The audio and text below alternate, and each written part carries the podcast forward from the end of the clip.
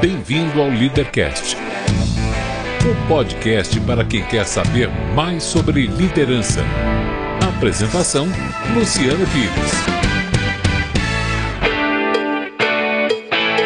Bom dia, boa tarde, boa noite, bem-vindo, bem-vinda a mais um Leadercast, o podcast que trata de liderança e empreendedorismo com gente que faz acontecer. Como sempre, eu vou lembrar que esse aqui não é um programa de entrevistas, ele não tem perguntas programadas, não tem nem roteiro definido.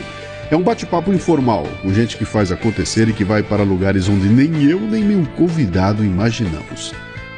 Este programa chega até você em parceria com o Comunique-se, a plataforma completa de comunicação digital que permite que sua empresa conte sua história para quem realmente importa.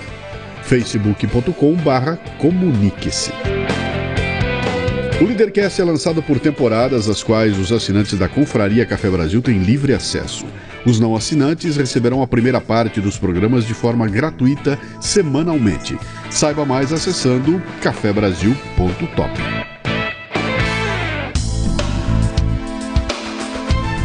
Hoje é Itamar Linhares, um ouvinte do Café Brasil, que é médico cirurgião na cidade de Matupá, onde o Mato Grosso encontra o Pará e nos dá uma visão única sobre o trabalho dos médicos no interiorzão do Brasil. Muito bem, mais um Leadercast e eu acho legal sempre contar isso aqui porque as pessoas me perguntam, né? Como é que você seleciona as pessoas que vão no Leadercast? Cara, é de todo jeito. O programa de hoje, por exemplo, é um ouvinte do Café Brasil que veio nos visitar assistiu ontem à noite a gravação do Café Brasil e conversando com ele eu descubro qual é do cara. Falar, ah, bicho, se você em São Paulo amanhã, vem aqui porque a gente vai conversar. Então pinta assim, cara. Como a, o espírito do programa é conversar com gente que faz acontecer. Uh, a gente está exposto a essas pessoas o tempo todo, então não tem mágica nenhuma. Acontece como está acontecendo hoje aqui, né? Você é ouvinte do Leadercast também, já sabe das três perguntas, então vamos bala aqui, vamos no nosso papo.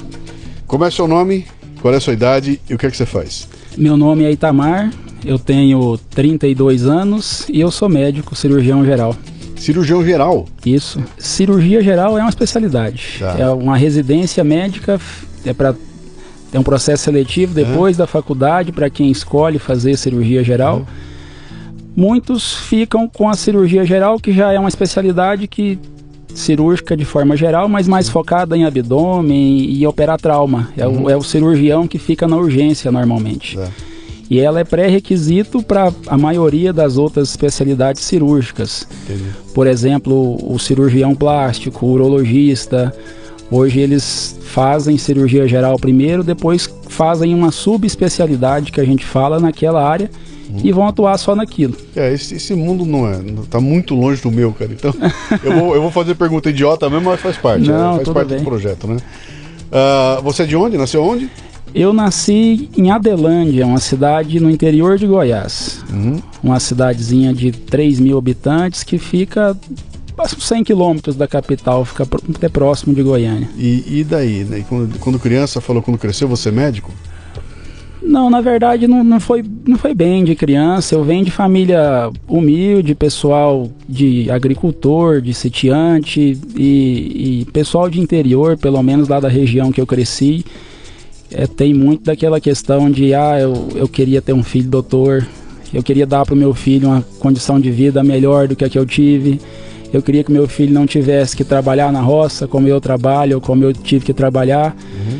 Então a gente ouvia isso desde criança e, e aí eu fui me interessando aos poucos, fui procurando saber um pouco sobre como é que seria a vida como médico e, e vi que, que eu gost... tinha interesse, que eu gostava, que era para mim e com o apoio da minha família eu, eu, fui atrás disso daí, que passou a ser um objetivo meu. Uhum. E a roça que você fala é roça mesmo, teu pai com a mão grossa, mão grossa, calejada, com mão grossa de estar tá lá no campo e 5 horas da manhã estar tá lá carpindo as coisas? Sim, tirar leite de manhã e depois cuidar de, de, de, lavoura. No, na minha infância eu lembro bem deles fazendo isso no modelo antigo, com plantando na, na mão com uma tráquea que a gente fala lá e, e cuidando de lavoura pequena, no modelo bem quase que de subsistência, mas que, pra, que é, é, até hoje ainda tem dele lá na região, que é uma região mais de propriedades pequenas, de Sim. pessoal mais humilde.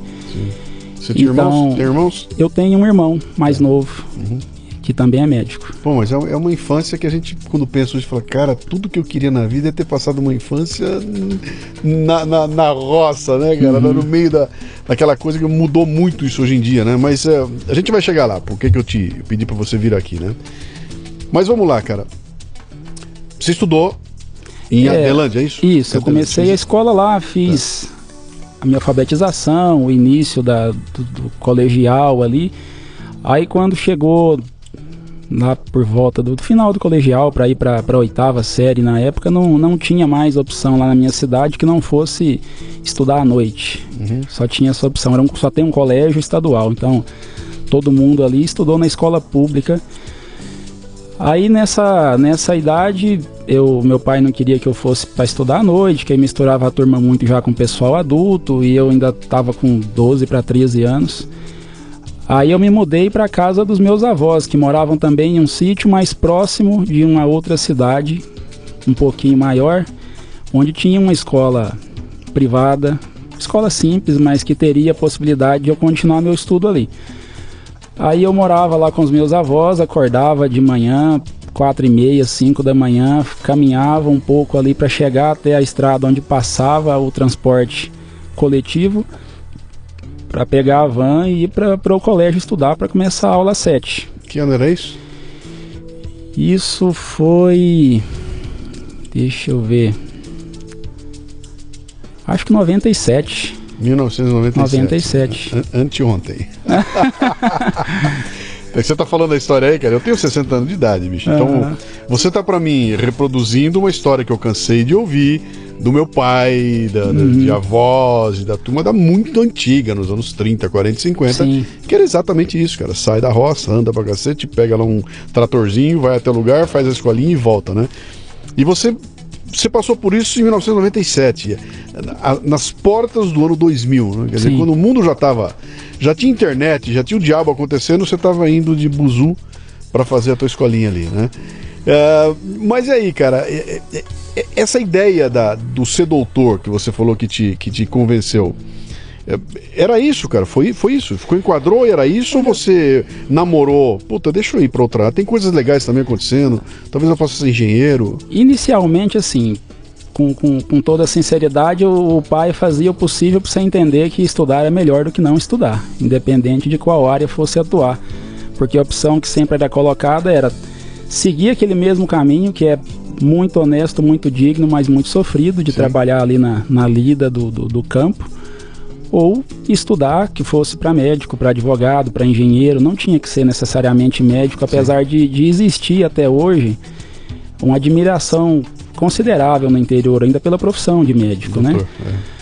Mas não tinha necessariamente que ser médico. Então, quando eu comecei a estudar, eu pensei em outras possibilidades. Eu, eu gostava de desenhar, eu pensei em talvez fazer arquitetura, mas parece que fui, sem um, não foi um, um, momento, uma virada específica. Eu fui começando a me interessar pela questão da, da, da medicina, achei que, que poderia seguir esse caminho.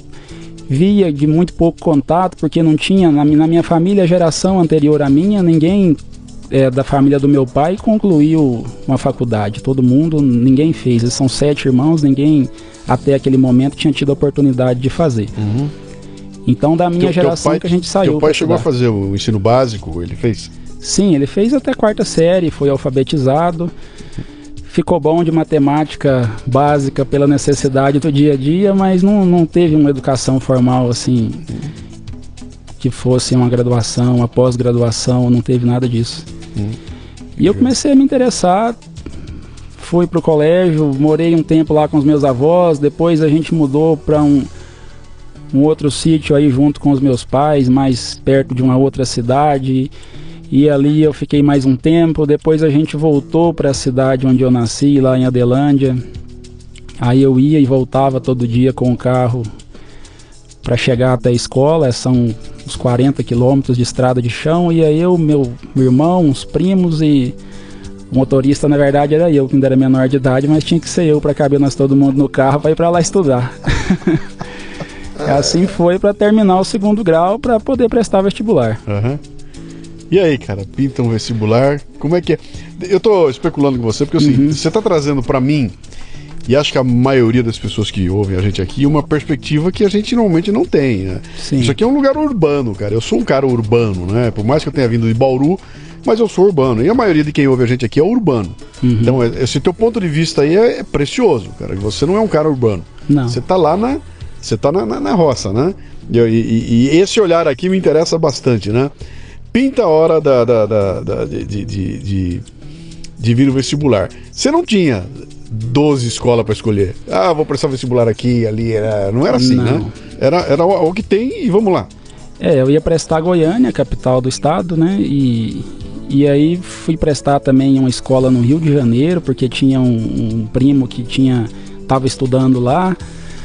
Mas eram, foram poucas opções e, e foi um, um, grande choque de realidade para mim em relação ao vestibular, porque eu, eu achei que eu tinha alguma condição de passar no vestibular e eu vi que eu estava bem distante da possibilidade de passar no vestibular para medicina, principalmente na escola pública. Uhum. Então, naquele ano, fiquei muito distante de, de, de, alcançar uma vaga. Aí, aí fiz o caminho que todo mundo que quer fazer a, a medicina e praticamente todo mundo faz, ir pro cursinho pré-vestibular estudar. Foi aí que eu fui para Goiânia, eu tive que ir para a capital. Uhum.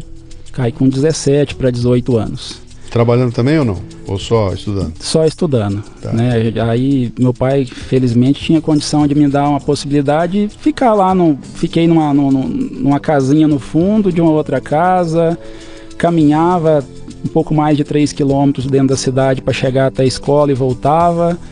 Mas não, não precisei trabalhar para poder fazer isso não. Uhum. Com, com o esforço dele e da minha mãe lá, eles conseguiram me, me, me disponibilizar isso daí. Estão vivos eles ainda? Estão, graças a Deus, estão bem. Que legal, que legal.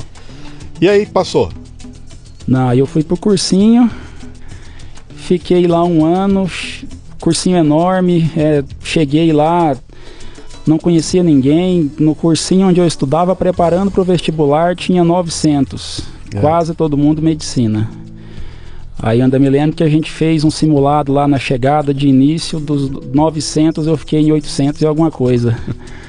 ah, mas é, eu tinha, eu já estava bem, bem claro para mim o que eu queria fazer, o que eu tinha que fazer, então é, fui disciplinado, bastante disciplinado aquele ano, para um garoto de 17 para 18. Eu não uhum. tinha festa, não tinha final de semana, não tinha isso. Eu estudei você um ano inteiro. Você focou, você Foquei. focou ali. É. Ali era da, do cursinho para casa, de casa para o cursinho. Uhum. E cada novo simulado que ia tendo durante o ano, eu via que eu estava evoluindo, que eu estava escalando. Uhum. Eu percebia que ali no cursinho a média de permanência ali era mais longa, o pessoal ficava em média dois, três anos ali no cursinho, mas eu pus na minha cabeça que eu não queria ficar aquilo tudo lá não, que eu tinha que passar logo, começar a fazer minha faculdade e começar a trabalhar. Uhum. Meu pai ensinou a gente desde cedo a a, ao quanto antes conseguir ter seu próprio dinheiro, ter seu trabalho, nunca que as coisas não vêm, não vêm de graça, não vêm fácil. Uhum. E apesar dele ser sempre um, um pai amoroso e, e dando pra gente o que ele poderia em questão financeira, não, não, não tinha nada que não tinha que ter uma contrapartida. Para ter tal coisa, tinha que fazer por merecer. Uhum. Então eu tinha pressa, eu não estava no, no cursinho a passeio, não. Então estudei bastante aquele ano, aí felizmente no final do ano eu consegui passar. Aí Bom, e, e sorte que você ainda teve essa consciência, que você podia ter um baita no louco, que chega lá, vê aquele mundo maluco. Sim, cidade festa grande, que não. Acaba mais. Pô, em Goiânia então, cara, as festinhas de lá, de todo lado. Tinha tudo pra, pra, pra... Tinha opção, não faltava. É. Mas valeu a pena. Legal. Então, nós estamos quase chegando na hora que eu quero, quero te pegar pelo pulo aí, né? Uh, bom, uh, escola de medicina não é uma escola fácil. Não é curta, não é fácil. Quando você pensa que está chegando lá e tem mais um pedaço, tem mais uma parte, parece que não acaba nunca essa história toda, né? Uh, quanto tempo levou para vocês te pegar o canudão na mão e falar, sou médico e posso começar a trabalhar? Seis anos, né? São, são seis anos a graduação. Tá. E aí teve graduação para valer? É, aí eu me graduei médico, aí depois, isso foi final de 2008, uhum. aí eu fui convocado para prestar o serviço militar, que eu tinha sido dispensado quando eu fiz os 18, porque eu estava indo para a faculdade. Sim. Aí, completada a faculdade, eu fui convocado a, a servir como médico. Aí eu fiquei um ano trabalhando como médico pro Exército Brasileiro, que foi uma experiência também Aonde? muito boa. Eu fui para Campo Grande, Mato Grosso do Sul. Tá. Mas deixa eu voltar ali atrás. Como é que chama teu pai e tua mãe? Meu pai é Itamar. E eu a sou mãe? Itamar Júnior, mãe é Neide, dona Neide. Dona Neide e seu Itamar. Eles estavam lá na formatura, cara? Tava. E aí? Nossa, muito, muito legal, muita, muita emoção. Vo- você é o me mais velho? Sou mais O velho. Então o primeiro canudo foi o seu. Foi. Tá. E aí, cara? Os dois com a enxadinha na mão, vendo o moleque Ah, de teve beca e tudo ou não? De beca? Você Tudo. tava de beca e tudo, com o negócio na cabeça e tudo? tudo, colação de grau certinho, bem legal, feita, baile de formatura, Aham. juntou a família toda, pegou um ônibus, fretaram um ônibus lá em Goiás e foram lá para Cuiabá para participar da festa. Que legal, cara. Que Ficou a legal. turma toda, mais de 30 pessoas vieram para participar junto comigo. Ó, cara, o filho doutor, bicho. Teu pai deve ter ficado no céu. Ah, ele? Que era, adorou. o- era o resultado, né, cara? Daquele trabalho todo lá e. Puta, que. Sim, e- Que essa história aí tem de milhares no Brasil, cara. Tem de milhares. E as pessoas parecem que não dão muito valor pra isso, né? De, de imaginar o que, que, o que pode se passar na cabeça de um pai quando vê. O moleque chegou lá, né? Chegou lá e deu certo. Mas aí tá chegando num momento legal. Então vamos lá. Você pegou o teu diploma na mão, agora você é um médico e você tem um mundo diante de você. Você pode escolher, cara. Eu vou ficar em Cuiabá, eu vou pro Rio de Janeiro, eu vou pra Nova York, eu vou pra Singapura. Eu tenho um mundo à minha disposição. O que, que você resolve fazer? Eu fui pro exército, fui voluntário, Sim. eu queria ficar um ano lá no exército, eu tinha essa curiosidade de, de ver como é que, que seria. Eu estava já há seis anos na cidade grande e queria servir para mudar um pouco o ambiente, para conviver com um pessoal um pouco diferente, porque a medicina, como é um curso integral, com a carga horária muito grande, a gente se fecha muito aquele grupo ali, até por questão de, de afinidade dos assuntos, de tempo. Então eu convivia o tempo inteiro com acadêmico de medicina, com médico. E eu sempre tive curiosidade em conhecer, conversar com pessoas de, de um ambiente diferente do meu, de, de uma vivência diferente da minha, porque eu acredito que isso sempre agrega, sempre traz uma perspectiva nova, conhecimento. E eu tinha passado também já na prova para me especializar em cirurgia, porque durante a faculdade eu percebi que dentro da medicina, que é muito ampla, o, o que eu gostava, o que me que eu achava legal era cirurgia, era operar, era fazer um, um plantão de urgência e poder atender um, um baleado, um acidentado de trânsito, a, a gratificação que, que, que eu percebia que o pessoal que já fazia aquilo, eu estava lá como estagiário, tinha, eu vi que eu queria aquilo para mim. Uhum. E Isso, isso era uma coisa que eu gostaria de especular um pouco com você, porque a gente. é, não é todo mundo que, que tem essa, essa, esse pendor, né? De você, que eu estou aqui no lugar, a porta vai se abrir, eu não sei o que, que vai entrar lá. Vai entrar um sujeito sem o braço direito, vai entrar outro com a faca enfiada na barriga, vai entrar uma criança com a perna quebrada em três pedaços. E tem que ter uma estrutura para você ver essa pessoa chegar e falar, vou arrumar essa pessoa, né? Ah, da onde vem isso, cara? Por que, que você não sai correndo pela e pula pela janela e fica lá, vai comigo mesmo? Que que? é? De onde vem isso? Bom, primeiro da, da, da, da formação, né? A gente aprende tecnicamente a lidar com isso. Apesar de que cada caso que entra é diferente do outro, Sim. nunca é a mesma Sim. coisa.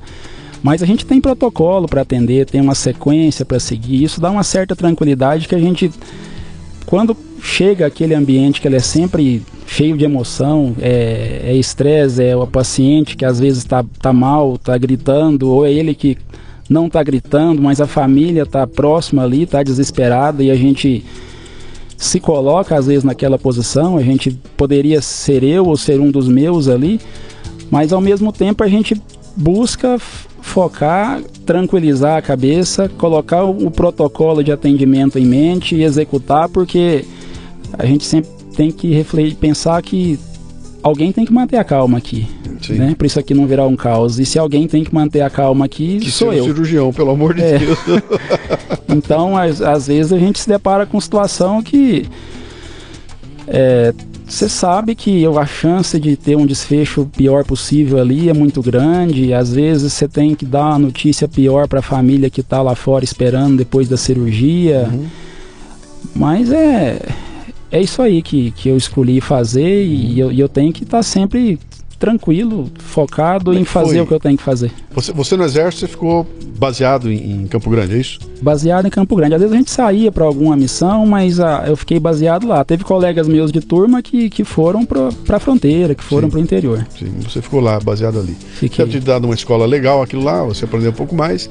Mas aí termina, termina, termina Serviço o, o militar. exército. E aí, chegou a hora de eu escolher onde é que eu vou Aí, pousar. aí eu voltei para Cuiabá, para a mesma escola que eu fiz a faculdade na Universidade Federal do Mato Grosso para fazer a minha residência em cirurgia geral, porque eu já sabia que era isso que eu queria. O eu exército tinha- não valia como residência? Não, Não o vale? exército não. O exército Não, não conta nada. não, não conta nada. Tá. O exército é... para alguns ele é obrigatório, né? O exército ele tem uma quantidade de vagas que ele preenche todo ano de, de demanda de necessidade médica com médicos que são formados e que não tiveram, não prestaram o serviço militar anteriormente. Eu fui como voluntário e, e eu já tinha feito no final do, do meu sexto ano de faculdade a prova para residência, porque é um novo processo seletivo, assim como o vestibular, né? Com a diferença que ali só tem médico disputando, porque é uma vaga para especialização médica.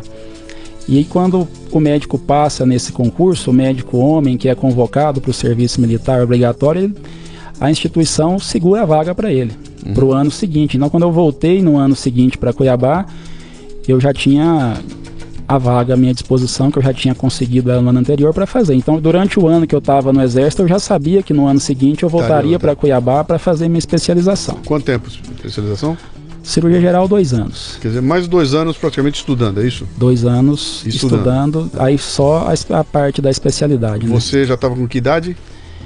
Eu tava com 25 aí. 25 anos. Isso, Eh, Mais dois anos? Você vai É. com 27, é isso? isso. Com 27. 26. 26, médico formado e pronto para poder clinicar, é isso? Isso. Legal. Casado, solteiro, viúvo, o quê? Terminei a residência casado. Casei durante a residência. Legal. E aí, cara? Termina a residência, pego meu diploma, agora vou trabalhar para alguém, vou montar minha clínica, vou fazer o que da minha vida? Vou pro SUS, o que, que eu vou fazer da vida? Então, aí eu terminei e fiquei nesse dilema aí, o que, que eu vou fazer da minha vida, né? Eu tinha, eu, eu tinha dois, dois possíveis planos, duas coisas que na minha cabeça eu tinha em mente que, que seriam interessantes para mim. Um era ir pro interior trabalhar, porque eu sempre gostei do interior. Eu, eu entendi a necessidade de eu estar na cidade grande para para aprender, para me formar, mas eu não, não eu, eu gosto da vida da cidade pequena. E a outra era fazer uma especialização em cirurgia plástica, que foi dentro da cirurgia geral uma especialidade que, que, que me chamou a atenção. Mas a cirurgia plástica ia me segurar na cidade maior, ia me distanciar também da urgência. E eu fiquei mais um ano em Cuiabá trabalhando como cirurgião daí, que foi uma experiência muito boa para mim, porque aí era o dia a dia era pronto socorro de cidade grande. Meu Deus do céu. Eu não consigo imaginar quan- quantas, eh, quantas, eh, eh, quantos ofícios possam existir mais demandantes do que um, um- médico plantonista de um pronto-socorro, cara. Não, não passa pela minha cabeça, sabe? De imaginar o que é que é aquilo num país como o Brasil, que não, não tem nada simples, não é nada fácil, né? Não. Não tem nada prontinho, né? E você ficou quanto tempo? Em, um ano? Eu fiquei um pouco mais de um ano, quase um ano e meio, trabalhando em Cuiabá, em Várzea Grande, ali na, na, na capital. Uhum. Praticamente só com, com pronto-socorro, plantão de, de porta que a gente fala. Cara, então, deixa eu te especular um pouco aqui agora. É, é. Bicho, um cara para ser médico num pronto-socorro, é, tudo bem, a parte técnica, né? Tem que saber jogar com a bola, sei fazer embaixadinha, eu sei fazer cruzamento, eu sei chutar de longe, tá tudo lindo, maravilhoso. Mas tem que ter uma estabilidade psicológica que aquilo é uma demanda, aquilo que você falou agora há pouco lá, a família entra gritando, porque se é pronto-socorro é porque não é que me deu uma dor de barriga, eu vou lá fazer o exame. Cara, eu tô ferrado, já cheguei lá e, e- e- então você tem que ter uma estabilidade emocional ali. Você sendo cirurgião, você deve estar liderando o grupo que está em volta e tudo mais, né? Onde é que você aprende isso, cara? Qual é a escola que Olha, ensina isso? Na verdade, não ensina, né? Isso aí se acaba pegando um pouco da, da, da prática nos estágios de graduação, que, que quando a gente está na faculdade, algumas mais, outras menos, mas o graduando ele tem que, ele tem que participar, ele tem que ver o, o especialista já atuando para ver como é que é, e a gente vai, vai vendo, mas cada um desenvolve o seu, o, meio que o seu jeito de lidar com isso, né? E, e você tem que, como eu disse, manter a tranquilidade, atender. Então, então, e às vezes chega um acidentado, às vezes chega um bandido que a polícia traz, às vezes chega um pai de família que o bandido atirou nele. E a gente, como médico, tem que atender todos da, da mesma forma e fazer o que tiver ao alcance para recuperar a saúde então, de cada um. Eu estou tentando especular com você o seguinte aqui. Eu, eu sou, eu sou, tô aprendendo. Tem um cara experiente, eu estou do lado dele, estou vendo como é que faz. E o meu foco está em saber como é que ele vai fazer a costura, como é que ele vai abrir, o que, que ele vai tirar, como é que ele vai botar. Meu foco não está no jeito com que ele está falando com o paciente, na forma como ele vai dar notícia para a mãe, entendeu? Eu, uhum. eu, eu, não tenho foco. Meu foco tá. Se bobo fica ali. Eu vou, quero aprender a lidar com as coisas. Eu não estou preocupado com essa parte psicológica e tudo mais, né? E eu acho que hoje em dia isso talvez seja a parte mais funda. Eu como paciente, eu posso dizer, né, cara, tudo bem, a parte técnica eu, eu entrego na mão do médico, eu não tenho nada a fazer. Agora, a parte como ele me trata, como é que ele fala comigo, o jeito como a gente. Na situação que eu tô lá, cara, eu tô como um paciente, eu tô entregue, cara, eu tô acabado, eu tô. Tudo que eu não quero é um cara que não consiga falar comigo, né? Uhum. Esse falar comigo, esse, esse, esse treinamento, essa coisa de um ser humano na minha frente, numa condição de fragilidade absoluta. Qualquer coisa que eu disser aqui, e do jeito que eu disser, eu acerto a boca desse cara aí, eu posso destruir o cara ou então mantê-lo em pé. Quer dizer, é, um, é uma responsabilidade gigantesca, né? Como é que você, teus colegas, a molecada lá, conversava sobre isso, falava sobre essa importância? É, isso vem de um monte de fatores. Vem, vem muito, eu acho, da, da, da, da, própria personalidade da pessoa, da criação que teve. De, isso vem muito, de muito antes da faculdade, boa parte disso, né? De, de como é que viu as pessoas se tratando durante a sua infância, de, de ter um pouco de empatia, conseguir se colocar no lugar de quem está ali como paciente. Mas isso, isso também pelo menos na, na, na, minha experiência pessoal, é conversa de, de, de, faculdade, não é, não é formal, não está no livro. Mas quando a gente está lá como graduando e, e, um paciente que a gente está cuidando junto com o médico residente falece, morre, a gente sente aquilo, a gente, e a gente conversa entre nós, os acadêmicos, os residentes, de, de como que se sentiu, da experiência que teve, e isso vai, vai moldando o médico. Alguns ficam, ficam duros demais, até eu acho. A pessoa perde a capacidade de, de, de ser empático, de se emocionar com aquela situação. Outros acho que ficam no, no outro polo e, e, e sofrem demais junto com, com o paciente, com, com a perda que às vezes é inevitável, com a, as deficiências do serviço que às vezes não oferece a estrutura que ele precisava e ele perde um paciente. Então, tem muito caso de, de, de depressão, de, de, deixar a profissão, porque é, é difícil lidar com isso. Uhum. E a gente busca o equilíbrio nesse ponto aí de, de, de, ser empático o suficiente para para dizer eu não vou fazer o mínimo necessário aqui, eu vou fazer o máximo possível, eu vou fazer o que eu puder para ajudar a resolver. Mas a gente tem que conseguir no, no final do plantão desligar aquilo e ir para casa, porque chega em casa você tem família, você tem uma vida lá fora que que você tem que tentar deixar aquela angústia do hospital lá no hospital. Uhum. Porque é, é, um turbilhão de emoção ali. Mas, Ao mesmo cara, tempo que tem sensações de, de perda, tem sensações de, de, de, de alegria, prazer, de prazer. De você que, olhar e falar, cara, salvei a vida da. É, é uma coisa que, para quem gosta, a gente fala assim: eu, eu faria de graça. Eu, eu não faço de graça porque eu tenho minhas contas para pagar, mas é. É, é aquela satisfação do serviço bem feito, da família que te agradece, da, da mãe que chega e fala que vai rezar vai orar por você, pelo que uhum. você fez pelo filho dela, aquilo ali o dinheiro não paga. Uhum. É, esse é o, o, ser médico, né, cara? Aquela história do ser médico, né? É, mas vamos lá, você então está diante da, da, da, do, dilema. Para onde é que eu vou? Fico aqui, vou pro, volto para o interior, como é que é? Legal você já ter esse lado de que se eu voltar para o interior tá tudo bem, né? Uhum. É daquilo que eu gosto, é aquilo que Sim. eu amo, então você não viveu o conflito que a maioria dos caras vive, né? Que a turma vem para cá, né? Sai todo mundo interior, vem pra cá. Eu quero ficar na cidade grande, eu quero ter um, um baita consultório, eu quero ser um médico famoso, ficar milionário e, e, e se bobear, vou morar nos Estados Unidos e, e etc e tal. Você decidiu fazer o percurso contrário. Uhum. Eu vou pro interior. Né? Fui, foi uma decisão? Foi. Tu pegou tua esposa, de onde ela era? De Sinop, no Mato Grosso. Sinop, também interior. Então também tá, interior, tá, uma tá, cidade sim. maior já. Um... Sim. um pouco mais de estrutura, mas também do interior. Uhum. E aí nós decidimos testar ir para o interior, porque eu fiquei esse ano trabalhando em Cuiabá e a gente conversou, eu falei, olha, eu, eu tô mais para a gente ir para o interior, eu não tô com tanta vontade assim de, de, de fazer mais essa residência. Comecei a, eu, talvez o, essa, esse convívio mais intenso com a urgência nesse um ano que eu trabalhei lá me, me afastou um pouco da, da parte estética da cirurgia plástica que eu achava sempre muito bonita, mas eu vi que assim para mim teria mais, mais, mais propósito eu ficar mais na parte de urgência. Ah. E você ali sabia que você indo para o interior você estaria abrindo mão da, da, fechando, da cirurgia plástica, fechando, fechando tua tua capacidade de voar. Sim. Hoje em dia você já tem acesso a tudo no interior. Você, você consegue até estudar pela, pela internet. Né? É muito diferente do que era antigamente. Eu, eu fiz uma entrevista com o governador do, de, de Rondônia, né? Ele é médico e ele conta uma história parecida com a sua nos anos 50. Escolha ir para o interior nos anos 50. Aí, bicho, é seja o que Deus quiser. Então, não havia nem como entrar em contato com as, com as pessoas, né? Hoje em dia já mudou bastante, mas mesmo assim, ao você escolher para o interior, você está abrindo mão de todo o glamour da medicina nos grandes centros e tudo mais, né? Mas legal, é uma decisão que, que precisa ser respeitada. Escolheu voltar para onde? Escolhi ir, não era voltar, né? eu é, fui para o interior do Mato Grosso, próximo da divisa com o Pará. Eu sou do interior de Goiás. Então é, eu fui para mais longe da minha família, né? Eu estava em Cuiabá. É. São uns 800 quilômetros lá de onde eu morava, eu fui mais 700 para cima. Você está a 1.500 quilômetros de Cuiabá? Eu tô a 700 de Cuiabá. De Cuiabá, é. Tá.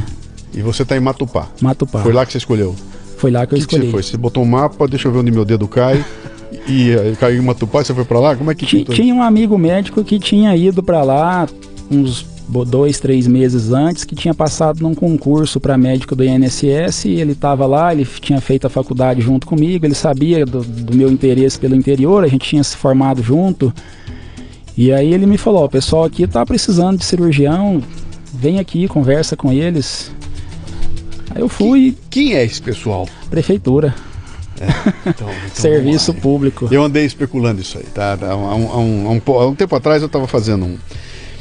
Escrevendo algumas coisas, foi quando estourou a história do Mais Médicos e tudo mais, que se, que se criou aquele conceito de que o médico brasileiro é um puta de um. De um, uhum. de um, de um Mauricinho, sujeito que só fixado, quer só quer saber de dinheiro, ninguém quer ir pro interior, logo eles não vão pro interior, não tem médico, portanto tá todo mundo ferrado lá. Nós vamos trazer os médicos de Cuba para cobrir esse buraco porque os brasileiros não querem ir para lá, né? E você vem aqui com uma história ao contrário. Você falou, não, eu vou. Né? E uhum. não é que uhum. você foi para Sinop, você foi para Matupá. Sim. Quantos habitantes tem? 15 mil. E quando você foi, tinha por aí Uns também? 13. 13 mil, um 13 mil habitantes, né?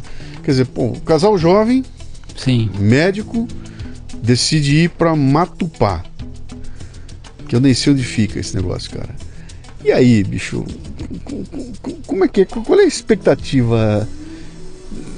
O que, que, se passa na cabeça de alguém que, diante de todo mundo indo para uma direção, resolve ir para outra? Todos os teus amigos formaram com você estavam lá, se colocando, tava uhum. abrindo a clínica dele, e você fala: Não, eu largo isso aqui, eu vou para lá, né? Não ficou uma história de tô cavando é, meu buraco, tem, ali eu vou ficar. Você ouve muito de colega que você não tá indo para lá, você depois vai se desatualizar, você vai ficar lá sozinho, você vai ficar à mercê de, de, de decisão política, você vai não vai receber pelo seu serviço, vai levar o cano, não vão te pagar. A gente ouve isso a graduação Teu, inteira. Teus filhos não vão ter de estudar? Meus filhos não vão ter onde estudar, eu não vou ter nada o que fazer naquele lugar. E, e Mas... aí, e não é assim? Em parte é. E aí? e aí? Mas nada disso era muita novidade para mim. Eu vim de uma cidade que era assim que funcionava as coisas. E aí eu, não, eu tinha na minha cabeça aquela visão do médico que é uma pessoa importante na cidade, uma pessoa que tem um papel. Uhum. Eu parece que eu não ia me sentir bem se eu tivesse dentro da cidade grande, escondido, ninguém sabia quem eu era ninguém que eu operava me via, porque na cidade grande se opera um paciente num plantão, no outro dia não é você quem dá alta para ele mais, às vezes é um outro médico e e aquela pessoa não te vê mais e você não vê ela mais, você não sabe se ela ficou bem e foi embora, você não sabe se ela não evoluiu bem. E eu eu sentia que faltava isso para mim. Eu precisava estar num lugar onde eu fizesse parte, né? Eu, eu pudesse ter mais contato com, com o paciente e esse medo de sair da cidade grande por estar longe longe da estrutura, longe dos restaurantes, longe da, dos grandes hospitais. Eu, eu, procurava assim, me manter tranquilo em relação a isso. Eu, eu, eu fui pensando, eu faço o que tiver no meu alcance. Né? Deixa, eu dar, deixa eu dar uma pausa aqui para o pessoal que está nos ouvindo saber. Uh, o Itamar está aqui comigo porque ele veio para São Paulo fazer um curso de ultrassonografia. Ultrassonografia. Ele saiu de lá de Matupá, veio para São Paulo, ficou aqui quanto tempo? Duas semanas. Duas semanas aqui fazendo um curso. Quer dizer, ele não está parado lá, perdendo o meio. Ele ah, se vira, arruma as coisas, vem para cá, faz, atualiza e volta para lá, né? Quer dizer, Sim. tem essa, essa visão, né? Mas aí você foi para lá e, e, e, encontrou o que diante de você, cara? Uma cidadezinha organizadinha, tudo bonitinho, o centro médico lá, tudo hospitalzinho, tava tudo arrumadinho. O que, que você achou lá? Não, um hospital pequeno, com a estrutura pequena, mas assim, faltando muita coisa. Mas eu, eu confesso que pessoalmente eu tive sorte, eu peguei uma, um período com administração que, dentro das suas limitações, estava com a intenção de fazer a coisa acontecer. Uhum.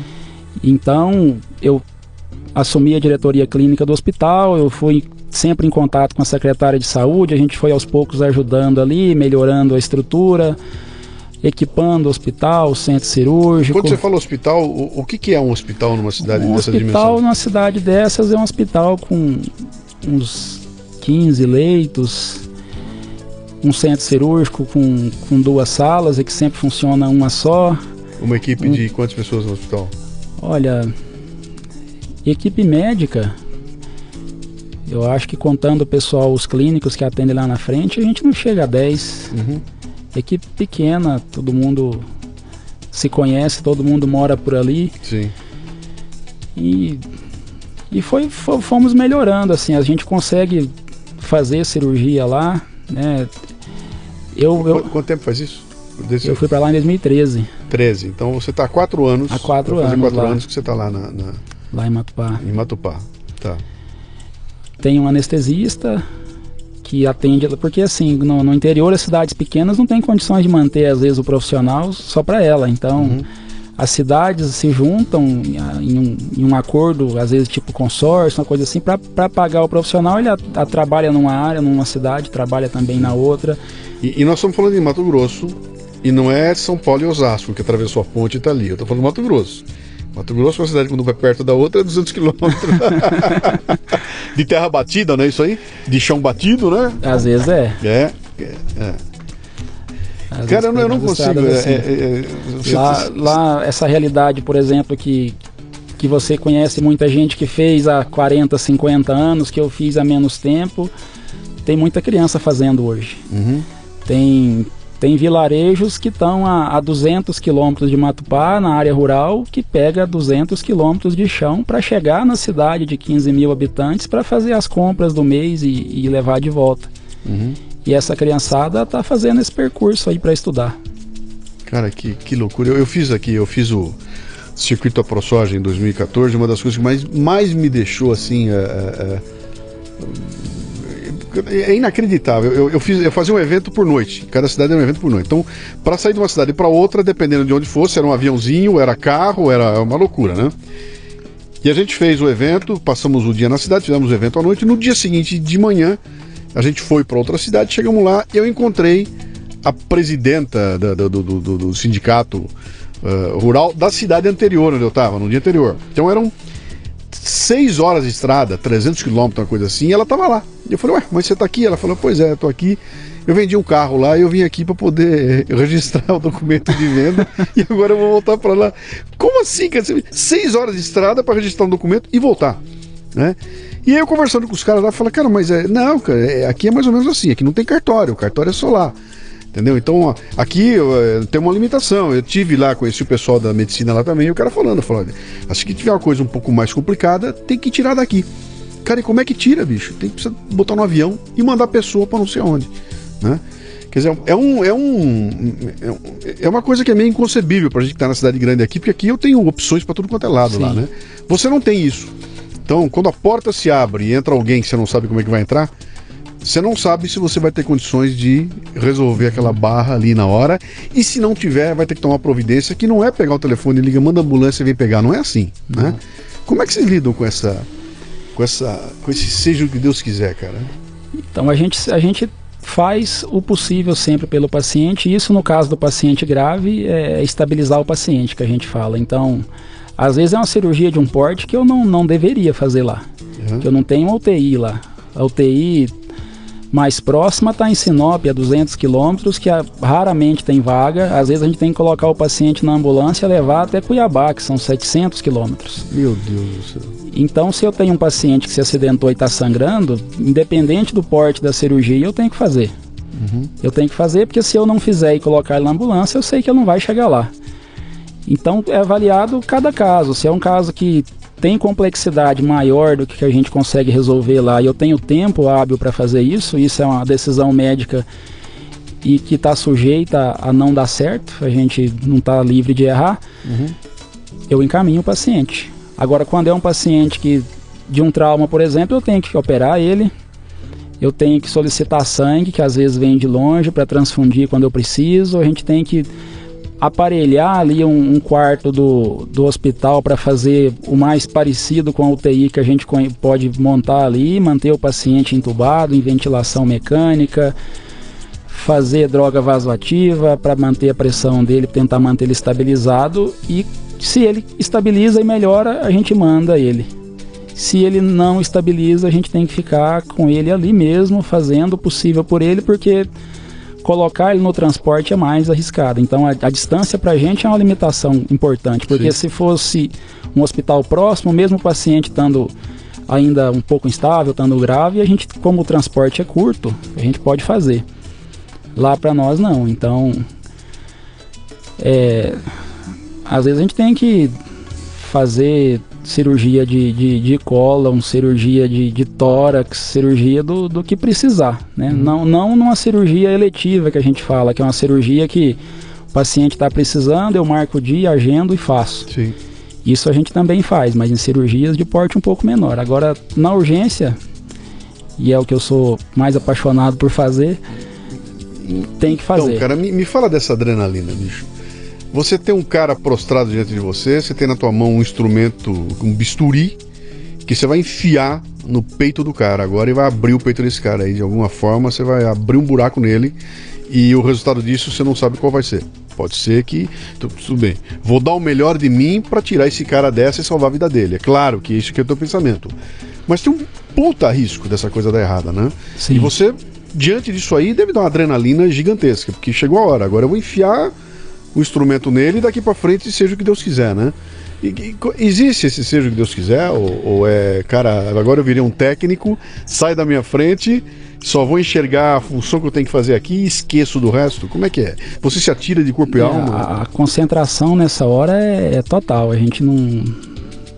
Não, não, não, não vê mais nada, não pensa em mais nada, o foco é no paciente e quanto mais grave ele tá, parece que mais a gente entra nisso, sabe? Uhum. E assim, dá, dá uma adrenalina, mas é. Mas é uma adrenalina que vem junto com a sensação de, de importância, entendeu? Claro. É uma adrenalina que vem junto, assim, é, é para isso que eu sirvo aqui. Sim. Então é, é a minha hora de, de, de, de fazer uhum. por que eu estar aqui. Você sabe que isso aqui é um programa sobre liderança e empreendedorismo, né? Uhum. E as pessoas acham que a gente só fala de, de cara que monta empresa e sai fazendo acontecer. Pelo contrário, cara, eu falo com gente que faz acontecer e você me dá uma porrada de exemplos aí, de momentos que tem momentos que eu tenho que tomar decisão, né? Sim. E a decisão ali é tua, não adianta virar pro lado e perguntar, ô Zé, como é que é? Vamos nós, não tem nós junto. Não. Você é o cara, a decisão é tua e a consequência também vai ser sua ali, né? Uh, você não foi treinado para isso em momento algum. Você teve não. que aprender isso na mão no sangue, é isso? É, a, a, decisão ela é sempre baseada em critério técnico, mas ela nunca é simplesmente técnica, né? A gente contextualiza, a gente vê todo o cenário do que está acontecendo, de como é que está o paciente, de como é que está a família. Então, a faculdade ela te dá a parte técnica disso, Sim. né? Mas a isso acho que é uma coisa que, que é, tira um pouco o médico do interior, porque muitos não, não, não gostam disso, né? De você estar tá meio que sem retaguarda, você não tem. Ah, isso aqui tá difícil para mim, eu vou chamar o colega, eu vou mandar para o hospital tal. Uhum. Não, é, É ali. É, é ali. Sou eu com o pessoal que trabalha comigo, porque é toda uma equipe, ninguém na profissão médica faz nada sozinho, principalmente em cirurgia, mas a decisão do, do que fazer, de como fazer, a responsabilidade pelo resultado que vai ter é principalmente do cirurgião. Uhum. A notícia boa, a notícia ruim que tem que ser dada depois, quem, quem vai fazer isso é o cirurgião. Sim, sim. E você e você está atuando num segmento, cara, que é o segmento da saúde brasileiro que tem uma. uma eu, eu tive essa semana, eu, eu, fiz uma entrevista aqui fabulosa com o Alexandre Barroso, quatro horas de entrevista, tritransplantado e tudo mais. E a hora que eu perguntei para ele sobre a questão de, de, como é que é, cara, uma doença como essa quebra as pessoas, você não tem dinheiro para mais nada, ah, vendi tudo, fiquei duro e dali para frente tinha que continuar o, tra o, tratamento. E é um tratamento milionário. Eu gasto 50 mil reais de remédio por mês, pá, pá, pá.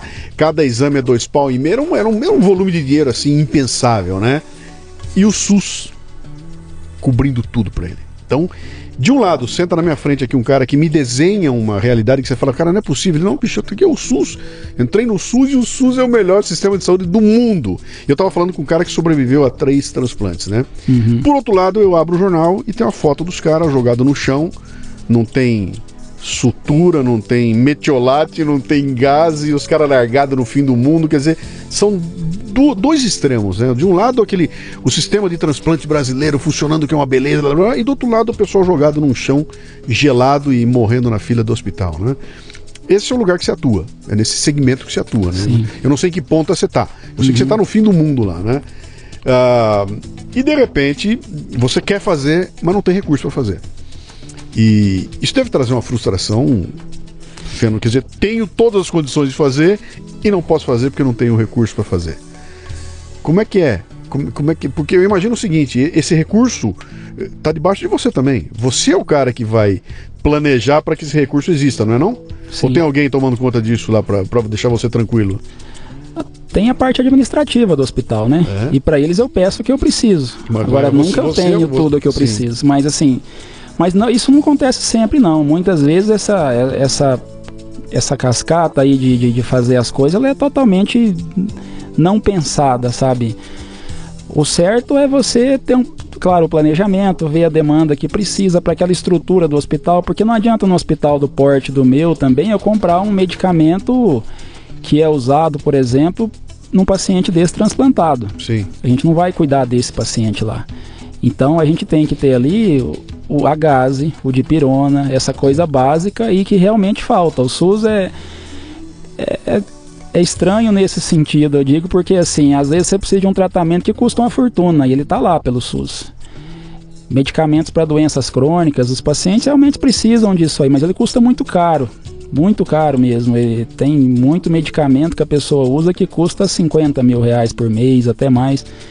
E o SUS paga, tem cirurgias como essas aí que são muito caras. Sim e ao mesmo tempo falta coisa básica na ponta, o, a, o atendimento de urgência no sistema público e, e, isso normalmente na cidade grande ele, pelo volume que tem ele parece que mais negligenciado ainda é, é um contraste muito muito difícil, muito preocupante a questão de restrição de, de leitos, de, de vagas em UTI, a gente muitas vezes tem que escolher quem vai para UTI, quem não vai, isso infelizmente não é coisa de de, de livro, não é realidade do, do médico brasileiro que trabalha na urgência. Você, você é de uma geração nova, você é um médico novo.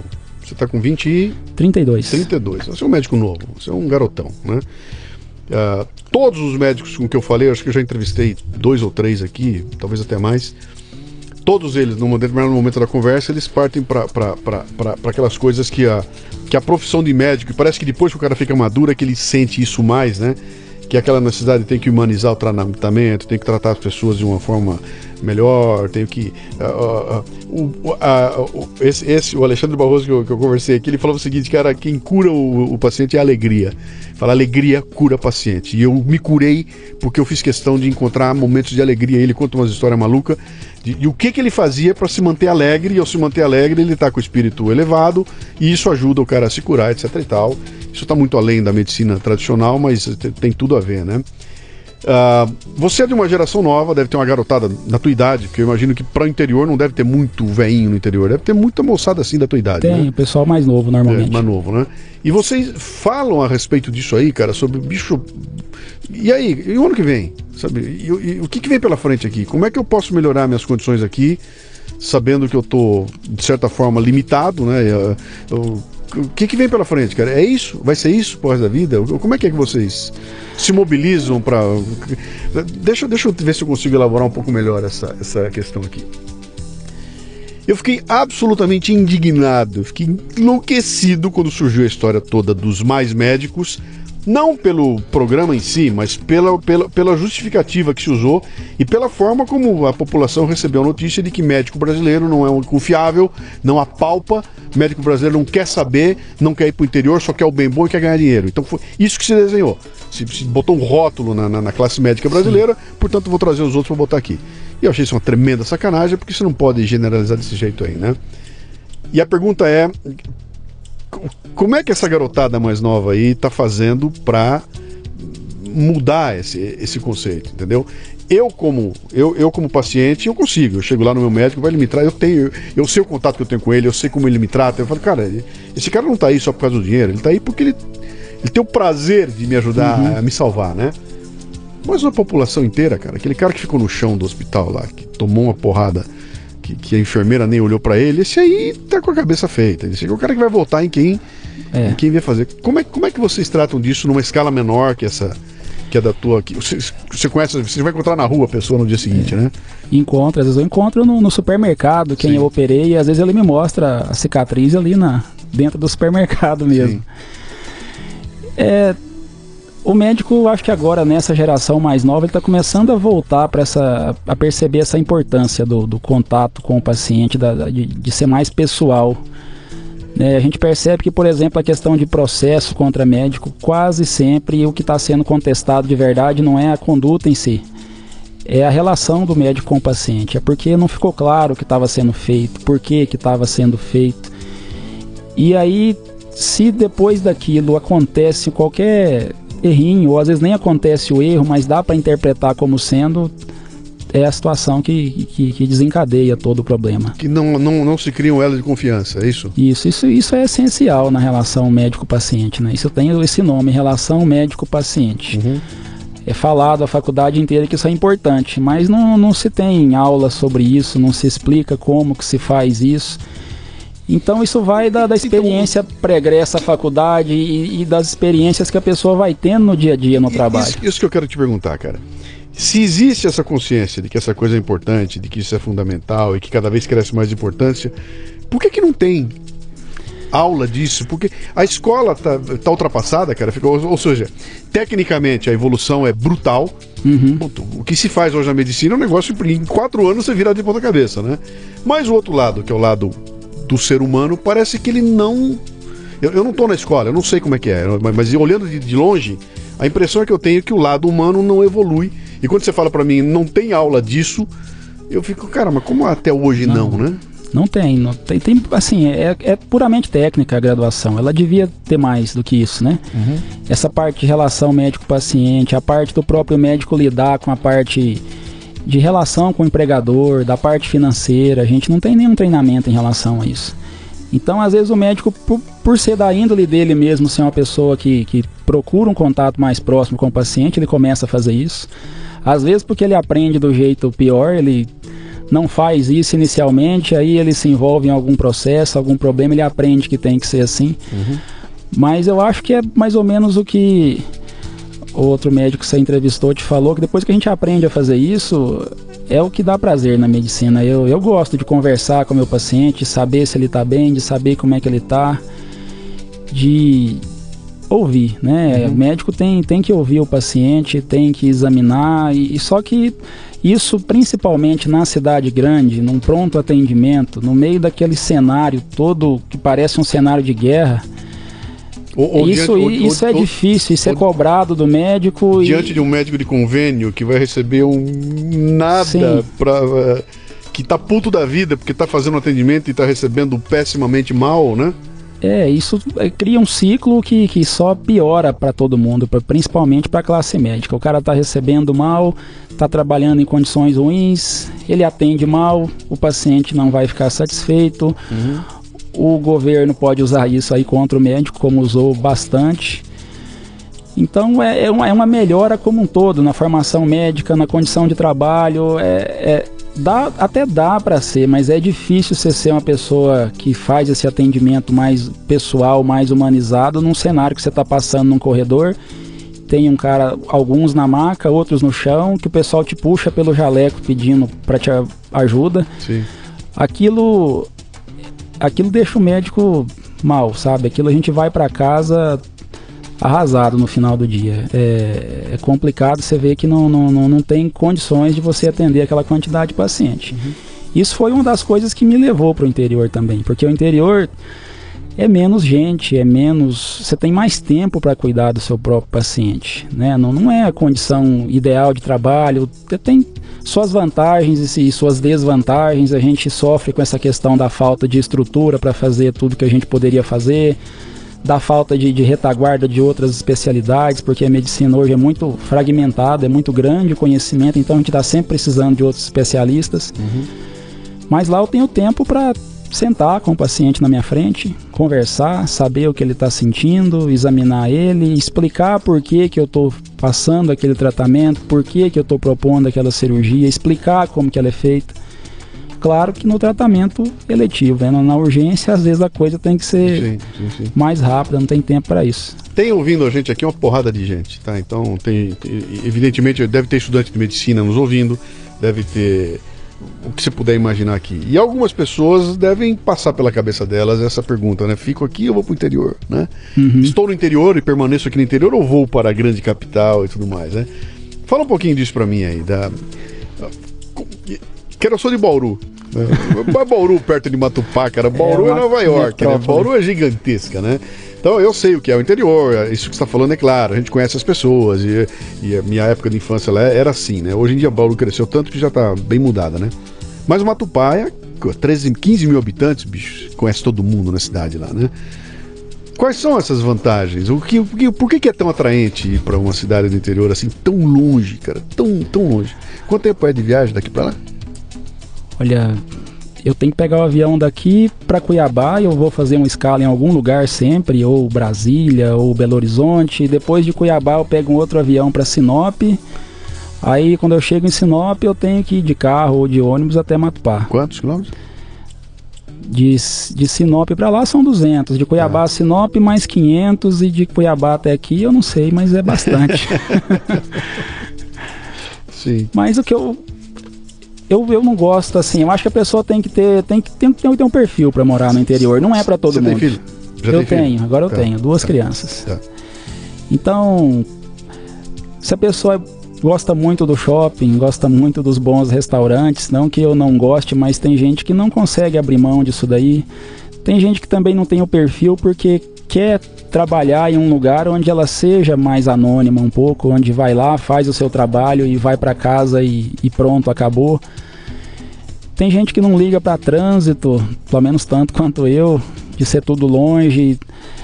A cidade pequena, apesar de também existir violência, é muito menos violenta. Então, a gente anda pela rua à noite, é, de casa para o trabalho, eu saio de casa na hora que eu tenho que chegar no trabalho, ou cinco minutos antes. Eu não tenho que calcular o tempo de casa ao trabalho. Esse tempo para mim não existe no meu dia. Eu ganho esse tempo em casa com a minha família ou lá no trabalho. Uhum. É... Ambiente tranquilo, você é mais conhece as pessoas. Isso, isso conhecer as pessoas para alguns é, é ótimo, para alguns não, não é. Uhum.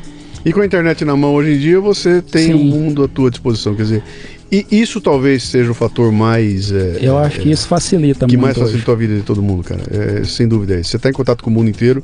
Você pode ver até podcast, né, cara? Claro. Na boa, né? Você baixa e. Não perco. isso facilitou muito o interior. Porque hoje você está longe, mas você pega o carro, viaja uma certa distância, pega um avião e vai para a cidade grande para uhum. poder estudar, para poder passear. E como você falou, lá com a, com a internet, que hoje até na, na aldeia de índio lá tem. Sim. você está em contato com o mundo. Eu acho que isso facilitou muito para a pessoa ir para o interior hoje. Você atende os índios também? Atendo tem, quando eles vão até o hospital, mas tem médico que atende aldeia lá. Que vai, vai, que vai até a aldeia. É. Essa, essa comunidade médica lá em, em, na tua cidade, ela é, é uma comunidade é unida ou tem os médicos do X, o médico do Y, que eles não se encontram muito? É um, é um grupo é um grupo unido? Quando você fala tem médico que vai na aldeia, dá a minha impressão uhum. que é uma outra turma com outra, outra não, roupa, não. com outra coisa, outro lugar. É um pessoal assim, tem suas afinidades, tem alguns que são mais do convívio diário, de convívio em casa, outros nem tanto, mas não, não tem uma separação, grupos assim que trabalham esse grupo aqui, aquele ali uhum. e faz algum tipo de, de, de concorrência. É muito pequeno para isso, na verdade. A gente uhum. procura ter uma boa relação entre todos, uma relação de, de colega, de respeito. Uhum. O mais médico chegou lá? Chegou. Na minha cidade, lá que eu estou especificamente, não, mas nas cidades lá próximas tem médicos do mais médicos. E você teve contato com os, com os cubanos? Teve contato com eles? Tive muito pouco, porque eu fico mais no hospital, né? E eles não, não atendem no hospital. Mas médicos têm essa restrição que eles atendem na atenção básica. Então Sim. eles ficam no, no, no, pronto, no pronto atendimento da saúde da família. Eles não vão para o hospital. E, pô, eu, eu tinha certeza que devia ter um sistema de vamos se encontrar, vamos falar, vamos integralizar, vamos trocar cultura, e nada disso, eles, eles estão realmente segregados. Isso é muito, muito pontual, né? Tem, tem médico dos mais médicos que consegue ter uma relação melhor com os colegas, mas a maioria, eu não sei nem se é pelo médico brasileiro, eles também não procuram muito, assim. Sim. Eu acho que eles, eles imagino eu que eles têm meio que em mente que eles estão ali com aquela missão deles, eles Sim. ficam lá mais cumprindo aquilo ali no, no, no no PSF e... O, o fato deles estarem lá melhorou alguma coisa para vocês? A comunidade em si sentiu alguma coisa? Quer dizer, tem uma coisa interessante que é o seguinte: tem um cara de jaleco sentado ali, isso já me ah. traz algum conforto. Sim. O fato de ter alguém de jaleco sentado ali já me traz algum conforto. Quando não tinha ninguém, agora tem um. Uhum. Já estou confortável, né? Mas eu não sei se isso resolve o problema, mas pelo menos do ponto de vista. Uh, uh, do clima geral, pô, minha cidade agora tem um cara de jaleco uhum. sentado ali, né? Para vocês, como a comunidade médica, ela trouxe trouxe algo de, de, de, positivo? Não, a gente não sente muito na, na, na, prática a presença deles, mas especificamente onde eu estou, né? Eu sei de colegas que perderam o emprego porque o Mais Médicos chegou. É. Isso aconteceu muito no, no, interior do Brasil e até mesmo na cidade grande, nas áreas periféricas, porque uma cidade, por exemplo, como São Paulo, ela é, tem muito médico, mas se for para a área mais periférica da cidade, a concentração de médico é pequena também. Então, para a prefeitura, que se ela aceita um médico do Mais Médicos, ele vai ser pago pelo governo federal, e para uma cidade pequena, com faturamento pequeno, o médico ainda é uma, um profissional caro, ele manda o médico embora e pega o médico do Mais Médicos. Apesar de que isso, teoricamente, não era para ser feito, mas foi muito feito, na verdade. É. O que é uma bomba relógio. Claro. Porque se a qualquer momento esse programa desandar, vão ter que trazer de volta os médicos que mandaram embora. Vão, vão ter que tentar trazer de volta. Ah, cara, esse é o, esse é o Brasil que a gente que a gente conhece tanto aí, né? Bom, vamos lá. Me dê o um recado aí pra molecada que você tá vendo estudar aí, cara. Você tá vendo essa baita molecada que quer, quero ser doutor, quero ser médico, foi legal. O que que é, cara? Você olhando hoje, assim, que você já tem a sua tua experiência, já está eu diga, digamos, eu, eu, diria que você tem um nível de responsabilidade que para mim é, é ele está num nível muito maior do que os caras que estão aqui, pelo simples fato de que aqui eu pego o telefone, tá tudo em volta de mim, você tá sozinho lá, né? Ah, o uh, que, você passa para uma molecada aí, cara? Que quer, quero ser um bom médico. O que, o que, que é? Eu acho que tem que partir do, do, de. Talvez seja meio clichê isso, mas gostar de gente. Né? O médico tem muito contato com o paciente, apesar de ser um contato profissional, tem que, tem que gostar do que está fazendo. Eu acho que a, a, profissão, isso não é, é, só uma opinião minha, isso aconteceu, mas vem perdendo muito em questão de, de, de renda, de rentabilidade. Então, quem tiver entrando na medicina porque ah, eu vou me tornar médico porque eu vou ficar rico, não, não, não vai ficar a não ser que seja um empresário, como em qualquer outra profissão, pode ser que fique, mas a realidade de, de, de salário de, não, é, não é mais assim. Uhum. É uma profissão de, que tem muita emoção agregada, sabe? É uma profissão que ao mesmo tempo te, te, te traz muita, muita alegria, muita tristeza, não, não tem muita monotonia não, principalmente para quem optar por trabalhar mais com a parte de urgência. E procurar uma boa escola. Hoje tem muita escola, muita escola ruim. É difícil para quem está de fora analisar isso daí, mas é importante procurar por quem já é da área, com quem já estudou, para encontrar um bom lugar para estudar e e abrir um pouco a cabeça para essa questão de ah, eu tenho que estudar, eu tenho que fazer a especialização, a subespecialização e mais um após e mais fellow não sei aonde, porque alguns vão ter que fazer isso. É importante para a medicina esse pessoal aí. Sim. Mas eles estão tipo no, na ponta de uma pirâmide que quem está mais embaixo, apesar de muitas vezes o, o, graduando de medicina achar que quem está mais embaixo é, é, é menos qualificado, é menos alguma coisa do que quem está na ponta, é simplesmente uma questão de posicionamento no mercado para trabalhar. Então o, o, país é muito grande, é, o interior é muito grande, é, então tem, tem muito lugar lá para dentro ainda para para trabalhar. E tem posições, né? Eu, eu fiz um programa, não sei se, se, você vai lembrar, eu fiz um Café Brasil que eu comecei com uma, um, um depoimento de uma enfermeira. Sim. Você lembra disso? Ela, ela, ela falando que ela falou. pensando que... em desistir da e escola. Tá, e... tá, tá. E aí ela bateu o olho e falou: Cara, não, não, eu não preciso ser médica. Sim. Eu, como enfermeira. E, e, e, e para quem é paciente, cara, a enfermeira é absolutamente fundamental, né? Sim. E ela falou, cara, e depois eu tive uma outra, uma outra conversa, não me lembro se foi no Leadercast, conversando com. Foi no Leadercast, eu não vou me lembrar tanto, já que eu, a pessoa estava comentando, falando, cara, de repente, um profissional do nível técnico ele, ele, ele é tão ou mais necessário do que o outro especializado, não é? Porque o técnico está ali no dia a dia e existem lugares onde é ele que é o cara que faz acontecer, né? Sim. Ele é o cara que está lá e se bobear vai ganhar mais até do que o médico, porque ele, ele, ele, ele tem um ofício, né? E, e, e, muita gente não olha para isso, cara. Eu não vou, eu não quero fazer enfermagem, eu quero ser médico.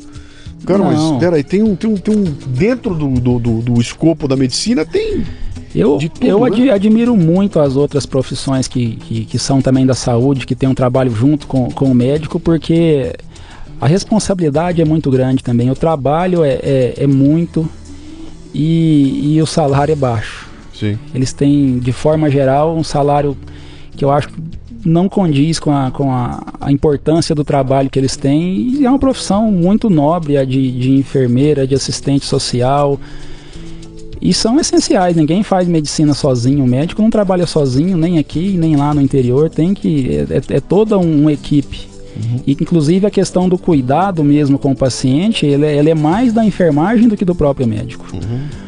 O médico, no caso, por exemplo, da cirurgia, tem é quem decide a conduta, é quem executa a conduta, no caso da cirurgia, mas quem vai estar tá lá do lado do paciente, quem vai fazer a medicação, quem vai trocar o curativo, quem vai ouvir ele na hora que ele diz que está com dor e fazer o remédio que está prescrito ou pedir para o médico o que mais que dá para a gente fazer é a enfermeira, é o enfermeiro. Sim.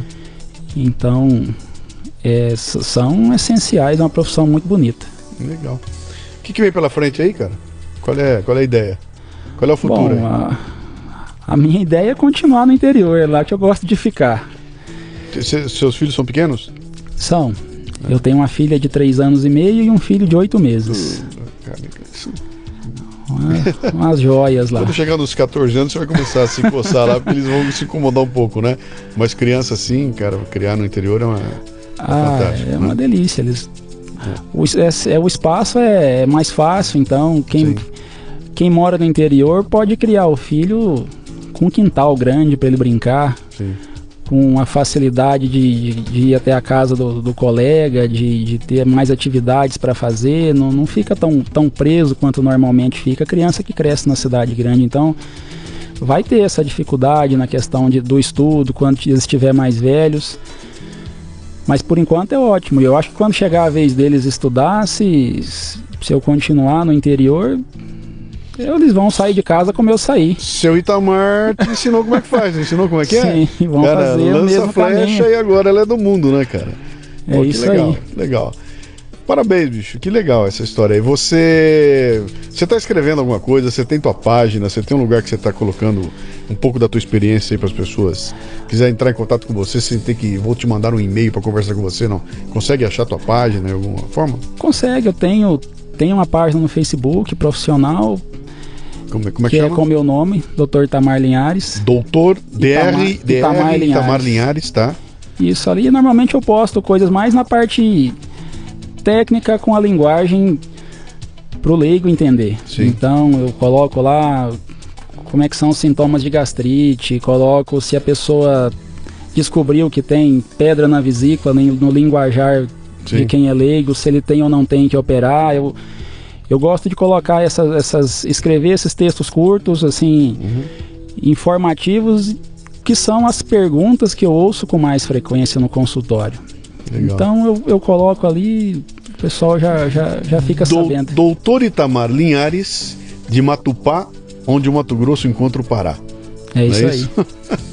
Cara, obrigado. Obrigado por ter trocado essa ideia com a gente aqui. Acho que você traz uma.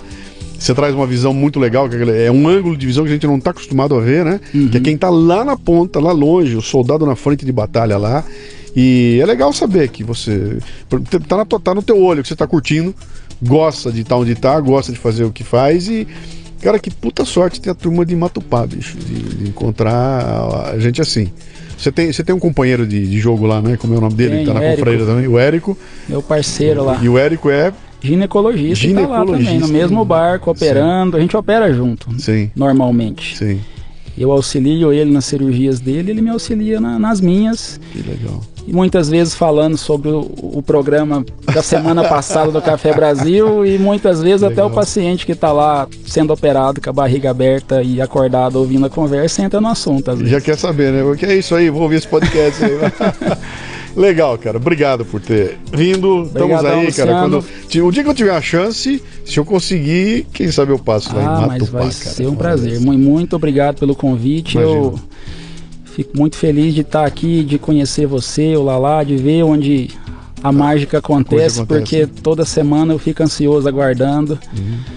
Eu sei que você sabe disso, mas vocês transformam vidas aqui. É, eu legal. já aprendi muito, eu já me emocionei muito com vocês. Eu sempre que posso conto sobre o Café Brasil, apresento. Eu Uhum. fico indignado de saber que o podcast ainda é tão pouco usado, quase ninguém usa. Cara, é- E nossa, tá aqui batendo um papo contigo legal. no mesmo programa que gente como Osiris Silva conversou. Quem sou eu para estar aqui? Mas Ah, muito você é- obrigado. Você é o Itamar, cara. Seja bem-vindo, bicho. Obrigado. Obrigadão. O Lidercast chega até você em parceria com o Comunix, a plataforma completa de comunicação digital que permite que sua empresa conte sua história para quem realmente importa. facebook.com/comunix.